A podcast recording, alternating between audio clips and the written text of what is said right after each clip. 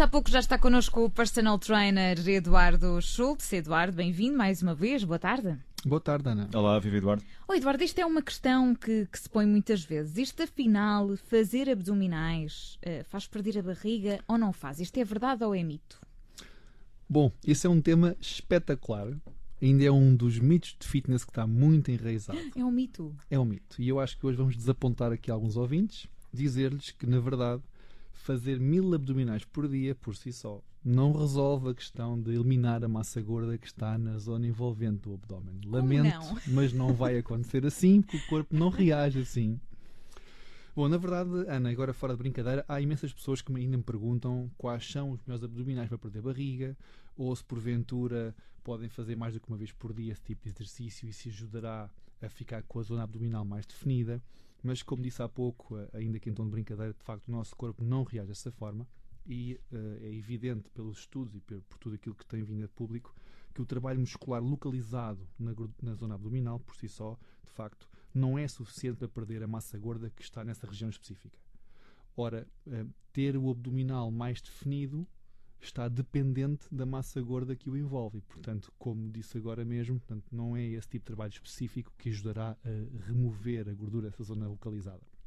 E, uh, para que isso aconteça, temos que ter atenção a outro tipo de estratégias, temos vindo a falar aqui, nomeadamente metodologias de treino que tenham por intuito, de facto, a redução da massa gorda, e a zona abdominal está incluída, e uma, uma parte fundamental desta equação que é a alimentação adequada. Ou seja, eu posso ter barriguinha, não é? Mas ter uns abdominais fabulosos lá por baixo. Na verdade, todos os temos. Eles estão lá, têm uma função, estão identificados e. e... A questão aqui é, é eliminar a, a, parte envolvente ou trabalhá-la de outra forma? Precisamente, João. Aquilo que está aqui em causa é que nós consigamos, através de uma alimentação adequada, que é a área para a senhora nutricionista, e de metodologias de treino adequadas, nós conseguimos remover a massa gorda perivisceral, na zona abdominal, e então assim ter o abdominal mais à vista. Agora, a parte boa vem no seguimento daquilo que nós falámos há pouco dos mil abdominais. Há, de facto, uma parte boa relacionada com isso, quer dizer, não é todo desprovido de sentido.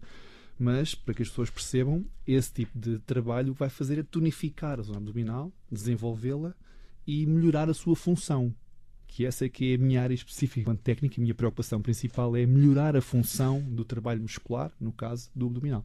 Então, mas explica-nos lá quais são as vantagens então de fazer este tipo de exercícios. Bom, as vantagens são imensas, mas antes de desenhar um programa de exercícios para os abdominais, é preciso conhecer a sua função e a complexidade de toda a estrutura abdominal. E não querendo ser muito maçador para os nossos ouvintes, mas ao mesmo tempo ser aqui esclarecedor em alguns pontos que me parecem importantes, a parede abdominal por si só está, eh, como, como as pessoas calculam, em redor da cavidade abdominal e atua toda ela como uma cinta pode ser dividida entre a zona anterolateral e a zona posterior. Vamos fixar para já na zona anterolateral, que é aquela que é mais visível, aquela zona que vai do lado até à frente do abdômen. Certo. Essa zona anterolateral tem também a sua subdivisão em zona anterior, à frente, e lateral, como o nome indica. E, portanto, tem à frente o reto abdominal, que é um músculo vertical, que é aquele músculo que é mais visível quando de facto há menos massa gorda, porque tem aquelas interseções que permite dividir os ventres do abdômen e, portanto, fica aquela imagem dos gomezinhos todos, todos definidinhos. Tem um músculo secundário pequenino que é o piramidal e tem depois a parte lateral pelo, constituída pelo oblíquo interno, externo e o transverso. Eles atuam como uma cinta, como eu disse há pouco, e a parede abdominal no seu todo tem umas funções muito específicas que vão desde a parte mais fisiológica à parte mais mecânica. E, portanto, desde a proteção de órgãos internos e vísceras, à estabilidade do tronco e da coluna, ao aumento da pressão intraabdominal, para quem não sabe o que isto significa, estão aqui inerentes processos como a tosse, os espirros, os vômitos, a defecção, por aí fora. E até ao processo expiratório. Há aqui uns músculos que, de alguma forma, interferem nisto tudo. E depois, aqueles que nós falámos agora, os tais da parede anterolateral, por ação conjunta dos seus músculos ou individualizada, de acordo com aquilo que é a sua origem e a sua inserção, fazem funções vitais como a flexão do tronco, a flexão lateral do tronco e a rotação do tronco. E eu, como profissional, aquilo que me interessa mesmo é perceber a complexidade desta musculatura e saber como desenhar exercícios para que as pessoas melhoram, melhorem estas funções e terem corpos mais preparados para funções do dia a dia, flexionando o tronco, rodando o tronco, etc., e não correndo riscos de, de lesão e a musculatura estar de facto tonificada e preparada para isso. A parte estética não é negligenciável, mas na minha ótica enquanto profissional é de facto a parte secundária. Oh, Eduardo, mas o que é certo então é que uh, com menos gordura nessa zona abdominal, com esse, toda essa musculatura mais tonificada, é certo que melhoramos também outras eh, funções dos nossos órgãos, ou seja, tudo está mais preparado para funcionar melhor. No fundo, é, é essa também a, a, mensagem. Essa é a grande mensagem, a melhoria das funções e não tanta preocupação só com a estética. Se bem que uh, acaba quase por ser inerente, porque quando há um programa de treino adequado, quando há uma alimentação que de alguma forma se coaduna com aquilo que é um estilo de vida saudável e que tem por missão aqui a redução da massa gorda, não só fica mais visível, como depois o treino em si, que tonifica, desenvolve esta musculatura, melhora a sua função e, portanto, tudo isto junto. Um tá? corpo mais, mais funcional e mais bonito. Mais funcional e mais bonito, precisamente. Eu estava aqui a pensar no caso da, das grávidas, portanto, ter esta área já trabalhada vai facilitar bastante tanto a gravidez depois como a recuperação também no pós-parto. Precisamente, Ana, até porque há algumas preocupações a ter em conta no caso de uma grávida, é verdade, e algumas delas são identificadas do ponto de vista clínico e há que ter aqui algumas preocupações mas eh, vamos pela base. Grávida não é doente e é uma mulher que está preparada para fazer exercício físico. Se já o fazia antes, poderá continuar a fazer com alguma segurança.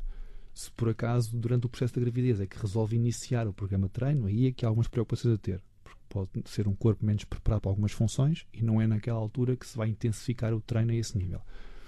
Mas de uma forma muito genérica, dizer-te, e acompanhando o teu raciocínio, que a grávida deve ter um preparo muscular para que facilite não só o processo da gravidez, porque estamos a, estamos a ter em conta que é um aumento do volume da, da cavidade abdominal que acontece por ordem do, do, do feto, não é? E portanto, há que estar preparada para isso, e também no processo pós, para que haja um restabelecer toda aquela zona abdominal que vai ser muito importante, não só do ponto de vista estético, mas também, como temos vindo a falar, do ponto de vista funcional. E portanto estava eu aqui a pensar quando começamos esta conversa, ele vai-me dizer que eu não preciso fazer mais abdominais e afinal não, não é?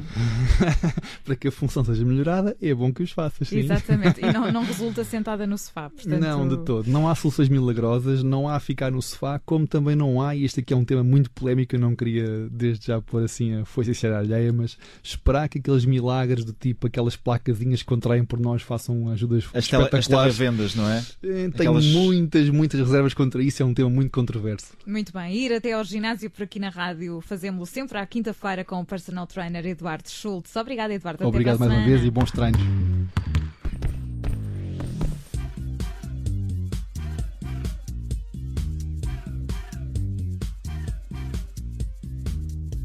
Rádio Observador. Aconteça o que acontecer. Esta edição do Deixe-se de. Rádio Observador.